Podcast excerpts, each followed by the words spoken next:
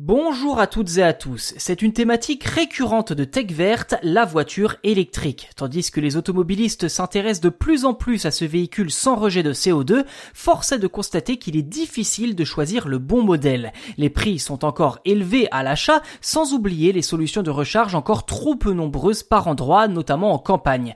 Dans ce contexte, l'UFC Que Choisir s'est intéressé à la rentabilité d'une voiture électrique, une étude qui vient confirmer ce que l'on vous disait déjà il y a quelques épisodes, concernant les avantages concrets d'une voiture électrique au-delà du simple discours et des arguments idéologiques. Dans le détail, l'étude de l'UFC rassemble tous les coûts supportés par les automobilistes, qu'il s'agisse de la différence entre le prix d'achat et le prix de revente, sans oublier toutes les dépenses d'énergie, d'assurance, d'entretien et autres. La conclusion est sans appel, excepté pour les véhicules de grande taille, les modèles électriques s'avèrent déjà plus rentables que leurs équivalents diesel ou essence. En ce qui concerne les voitures de gabarit moyen, les véhicules neufs et les véhicules d'occasion, l'électrique est également la solution la moins coûteuse d'après le magazine. Dans le cas d'un modèle acheté neuf, les économies peuvent ainsi atteindre 1750 euros en 4 ans, étant donné que le moteur thermique est beaucoup plus cher à entretenir au quotidien.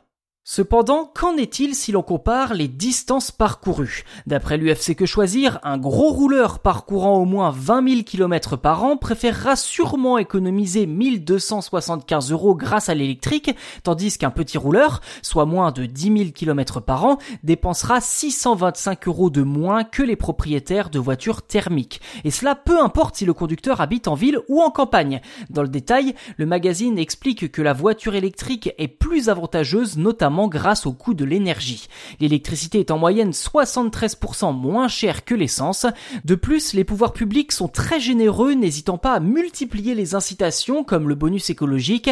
D'ailleurs, sans ces subventions de plusieurs milliers d'euros, l'organisme estime que les voitures électriques ne seraient pas rentables en France avant 2025 pour les petits modèles.